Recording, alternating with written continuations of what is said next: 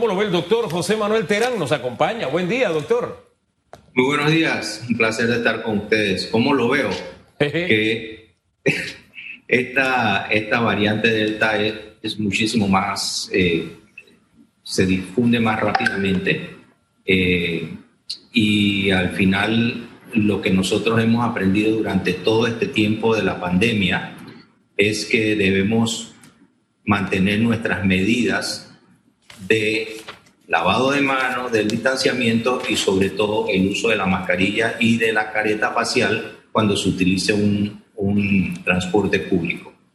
Eh, es muy importante muy importante y sobre todo reforzar todo lo que tiene que ver con el sistema de trazabilidad del Estado, porque nosotros no podemos determinar en una forma rápida qué variante es la que una persona que ha sido detectada tiene. Entonces, asumamos que es la variante Delta y tomemos las previsiones necesarias. ¿Cuáles serían esas previsiones, doctor? Las que acabo de mencionar, ¿no? Al primer síntoma, ir al médico o ir a un centro hisopado. Si usted está detectado, tomar todas las medidas de precaución. Aislarse, ¿no? Informar a las autoridades, mantener eh, su sistema de, aislamiento con mascarilla, eh, de avisarle a las otras personas con las cuales usted ha tenido contacto para que ellos también a, su vez vayan a isoparse. Y las personas con las cuales estos últimos tuvieron contacto también deberían hacerlo. Eso es lo que me refiero con el sistema de trazabilidad. El ministro de Salud señaló ayer que luego de la detección de este primer caso COVID-19, justo de la variante Delta en la provincia de Chiriquí, que la misma podría controlar el panorama epidemiológico en las próximas semanas. ¿Usted cómo lo ve? Estoy totalmente de acuerdo. Eso es precisamente lo que ha sucedido en los Estados Unidos, en lugares como la Florida, donde es el número uno actualmente en Delta y básicamente todas las personas que están llegando a los hospitales son, han sido contagiados con esta variante. ¿Usted estima que Panamá puede retroceder en cuanto a estas medidas fuertes que aplicaron en los repuntes, por ejemplo, con cuarentenas en, varias áreas de la ciudad y también en otros puntos de la provincia luego de la presencia de esta eh, variante que es súper contagiosa en comparación a las otras? Dependerá exclusivamente de nuestro comportamiento. Si nosotros tomamos las medidas necesarias y usamos el sentido común, y aceleramos el proceso de vacunación, nosotros vamos a tener una muy buena oportunidad de salir adelante de esto. Y nos debe eh, crear mucho orgullo nacional de que hoy en día somos el décimo país a nivel mundial con la mayor cantidad de población vacunada en base al total de la población. Así que eso es una muy buena noticia y tenemos que incentivar a todas las personas a venir a vacunarse. Ahí es donde está la solución, eso es lo que nos va a permitir eh, disminuir la tasa de desempleo y algo muy importante, darnos la paz social que el país requiere.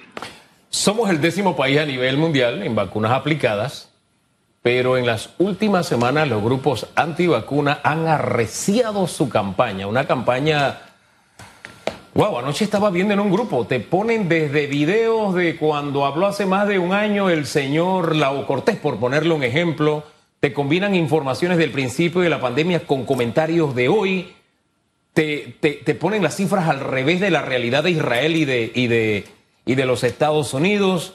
E, en fin, es una manipulación informativa que el que no conoce o, o no se cerciora de que esas noticias sean ciertas, vive metido en una paranoia y en un miedo, en un universo paralelo que, es, es realmente asombroso. Ojo, y es grupos donde veo gente muy bien preparada, que está en esta especie de esfera de mundo de, de, muchas mentiras. ¿Tendrá esto algún impacto en el comportamiento del panameño que mayormente se está yendo a vacunar? ¿Cómo lo ve usted?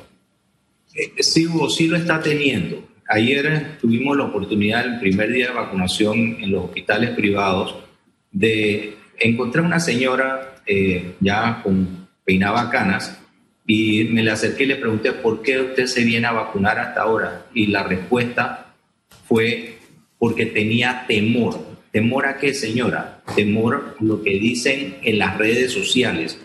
Y lo que usted acaba de mencionar es totalmente cierto y preocupante, de que personas, inclusive con aspiraciones hasta presidenciales, puedan estar hablando de situaciones que están totalmente alejadas de la verdad. Ellos tienen el derecho de tomar sus decisiones con respecto a si se vacunan o no se vacunan. Ese no es el tema.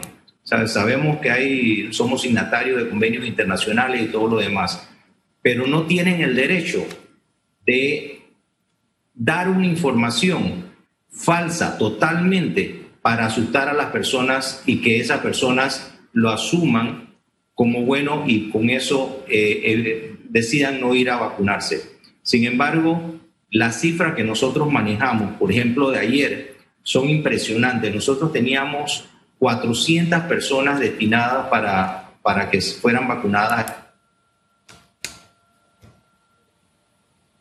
Uy, se nos congeló. Sí, sí.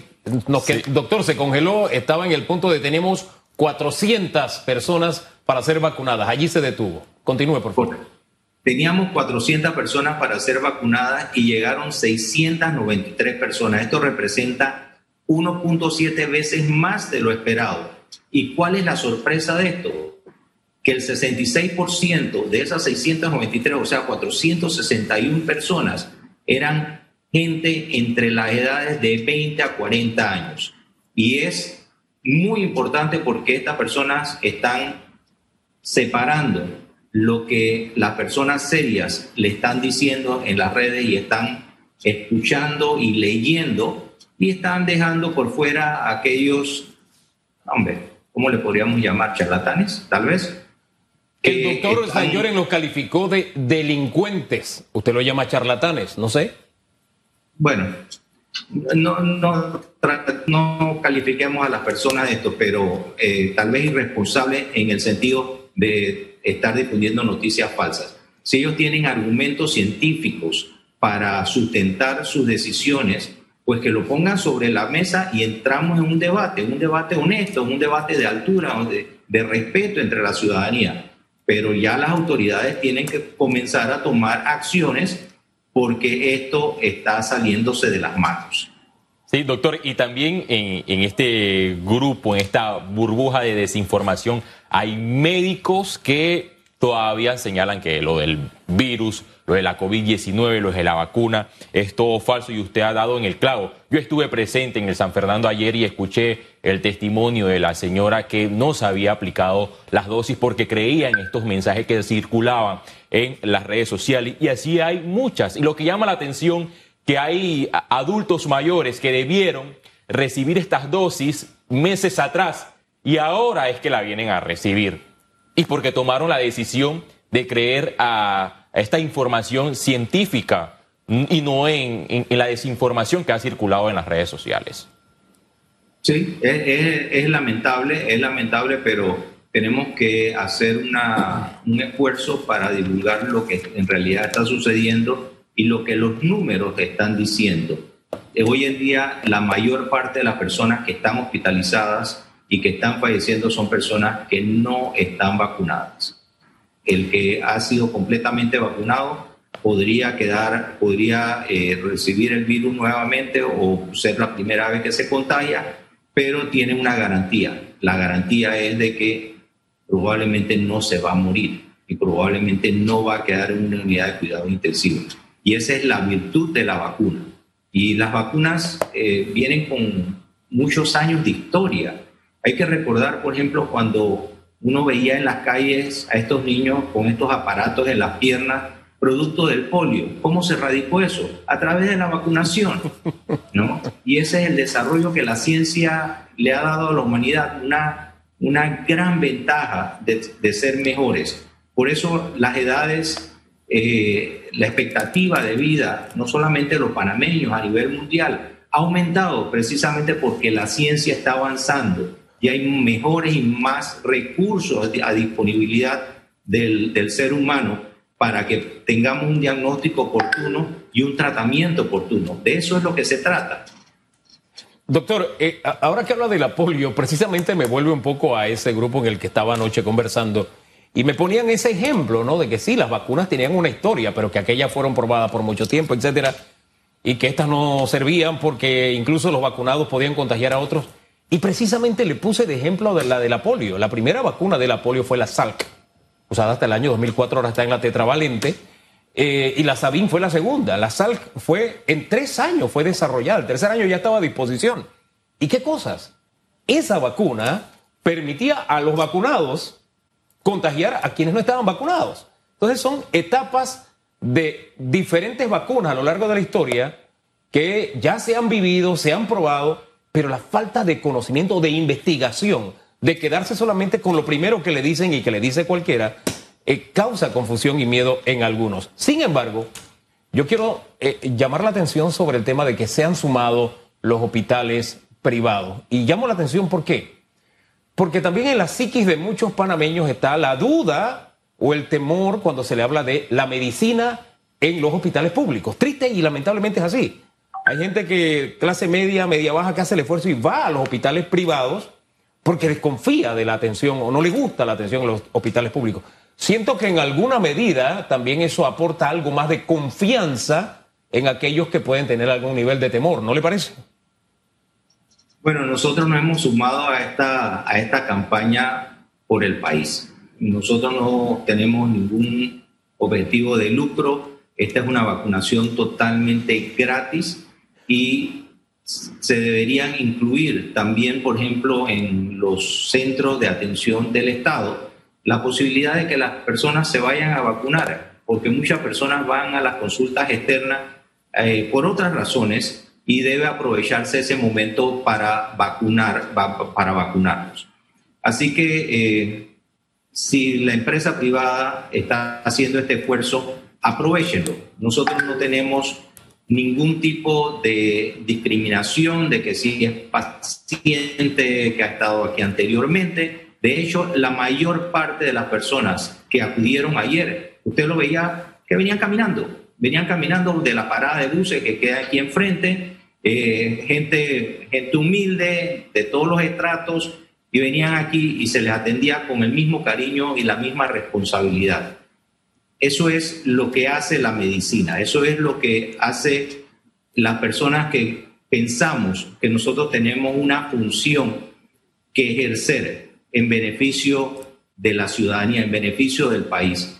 Y a mí me, todo esto me, me trae a, a colación algunas cifras que hoy leí muy temprano en, un periódico en cuanto a cómo ha ido aumentando la pobreza, cómo el desempleo ha aumentado, que casi el 60% de las personas eh, no tienen suficiente para cubrir sus necesidades básicas, que un 50% de personas durante la pandemia tuvieron que saltarse, por ejemplo, una comida al día. Y esto me lleva aquello que conversábamos muy al inicio de la pandemia, que decíamos, si nosotros no tenemos un adecuado control del problema médico, vamos a estar en un problema económico y cuidado que vamos a devenir en una crisis social. Y eso es lo que nosotros debemos evitar, precisamente llegar a, ese, a, esa, a esa situación y por eso todos debemos vacunarnos, llegar lo más pronto posible a ese 75-80% de la, de la población vacunada. Y eso nos va a dar esa seguridad y nos va a poner nuevamente dentro del camino correcto para la reactivación económica. Hacer que nuestro país tenga esa oportunidad, por ejemplo, de atraer el turismo que hemos perdido, que se está yendo a República Dominicana o aquí a nuestro vecino de Costa Rica. Hagamos eso y nosotros vamos a tener un mejor futuro. Sí, doctor. Eh, el MINSA reveló ayer que serán aplicadas en los centros médicos privados alrededor de 11.500 eh, dosis de vacunas. Y usted ha mencionado algo relevante, que para hacerle frente a esta variante Delta, la población debe estar vacunada y, en ese esfuerzo se ha sumado el sector empresarial. Y voy a reiterar a los oyentes, los centros médicos privados que se han habilitado a través del de, eh, movimiento Todo Panamá. En la provincia de Panamá, el Hospital San Fernando, en Panamá también está el Hospital Nacional, Hospital Santa Fe, eh, Pacific Salud, Tipanama Clinic, Hospital Paitilla, Hospital Brisas, en Colón el Centro Médico del Caribe, S.A., y en Chiriquí el Centro Médico May Luis. Y lo importante es que estas dosis de vacunas son gratuitas, porque algunos comparan que al hospital eh, privado ofrecer las dosis tienen un costo y es todo lo contrario, es gratis, solamente hay que ingresar al portal de Panamá, de, de, vacunas, panamasolidario.co.pa. Así mismo es, es totalmente gratis y nos sentimos muy complacidos de poder contribuir al país en este sentido. Doctor, eh, la meta es que septiembre-octubre logremos esa inmunidad comunitaria para en diciembre, eh, primero Dios, tener la oportunidad de compartir Navidad sin mascarillas. Em, ¿Usted lo ve en el horizonte? ¿Lo podemos alcanzar? Si seguimos con este ritmo de vacunación, de seguro que lo podríamos alcanzar. Yo espero y apuesto a que eso se mantenga. Eh, tenemos información de que van a seguir llegando eh, grandes dosis de, de vacunas y por eso el sector público ha sumado a los hospitales privados un esfuerzo para hacer que esa vacunación sea lo más rápido posible a la mayor cantidad de gente posible. Eh, en eso estamos comprometidos, Hugo. Doctor, las decisiones que se han tomado, llámese el área de Taboga, por ejemplo, han dicho, aquí solo viene el que tiene sus dos vacunas y el que demuestra a través de un examen que no está contagiado. Esas decisiones, decíamos al inicio, chocan, son dos derechos que están chocando, el que yo no me quiero vacunar y que tengo la libertad de circular, pero también el derecho primigenio a la vida, de cuidar la vida que tienen, y me llama la atención que, la decisión está tomada por isleños que, que están, valga redundancia, aislados. Y saben el grave riesgo que es que llegue y se quede allí la, eh, el virus. Este tipo de decisiones que han causado protestas, etcétera, en otros países, eh, ¿cómo observa usted este debate y por cuál de las alternativas se inclina usted? Mire, el derecho colectivo es indiscutiblemente prioritario, debe privar sobre el derecho individual, respetando los derechos de las personas, eh, eso no hay ningún tipo de discusión. Por ejemplo, los hospitales, todos, el Ministerio de Salud dijo, para que una persona ingrese al hospital tiene que tener una prueba de PCR.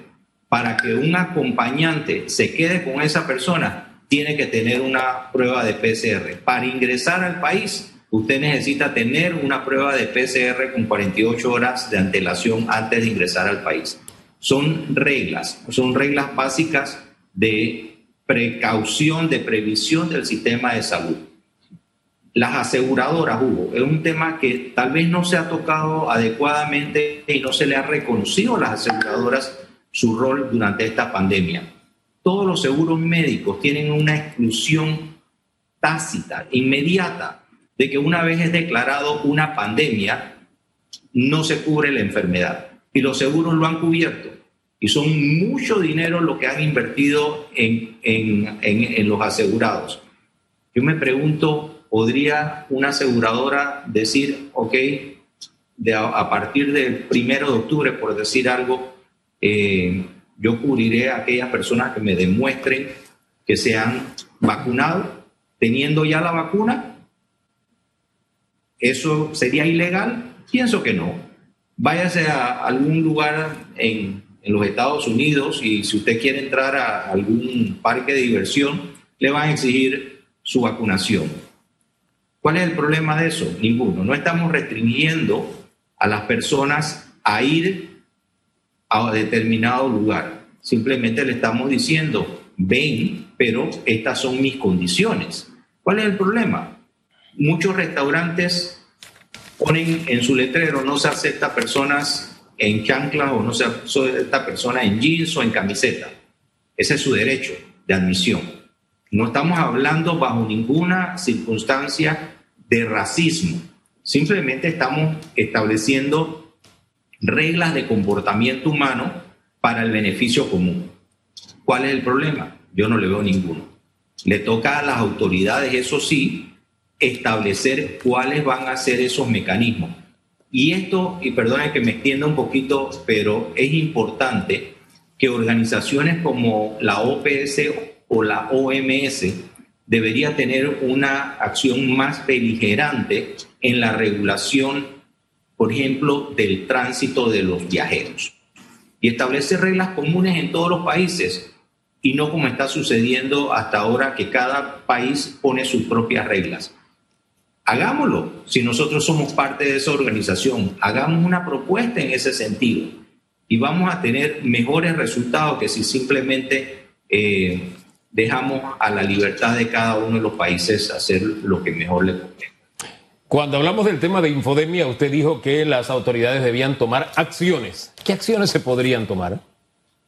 Eh, tengo entendido que la ministra Turner en su momento estableció un decreto basado en el Código Penal y el Código, eh, eh, el Código de Salud que data en 1947, pero tiene su vigencia y se utiliza todos los días en cuanto a la responsabilidad que le cabría a aquellas personas que ponen en peligro la salud colectiva o inclusive la economía nacional por estar difundiendo noticias falsas. Ahí está, ahí está la ley. Eh, me gustaría escuchar cuál es la opinión, por ejemplo, del Procurador General eh, de la Administración con respecto a eso. Sabemos que no es vinculante, pero sí sería un primer paso para establecer algunos mecanismos. Doctor, muchísimas gracias por conversar con Panamá. Nos quedamos con esa última propuesta que pone usted sobre la mesa, recordando que ya se había conversado sobre este tema pero que ante esta campaña que ha arreciado, como país, como sociedad, debemos tomar alguna decisión. Una república, una sociedad medianamente civilizada, precisamente opera en esa vía para que haya algo de orden. Gracias, que tenga buen día. Hasta luego, doctor. Que la pasen muy bien, cuídense.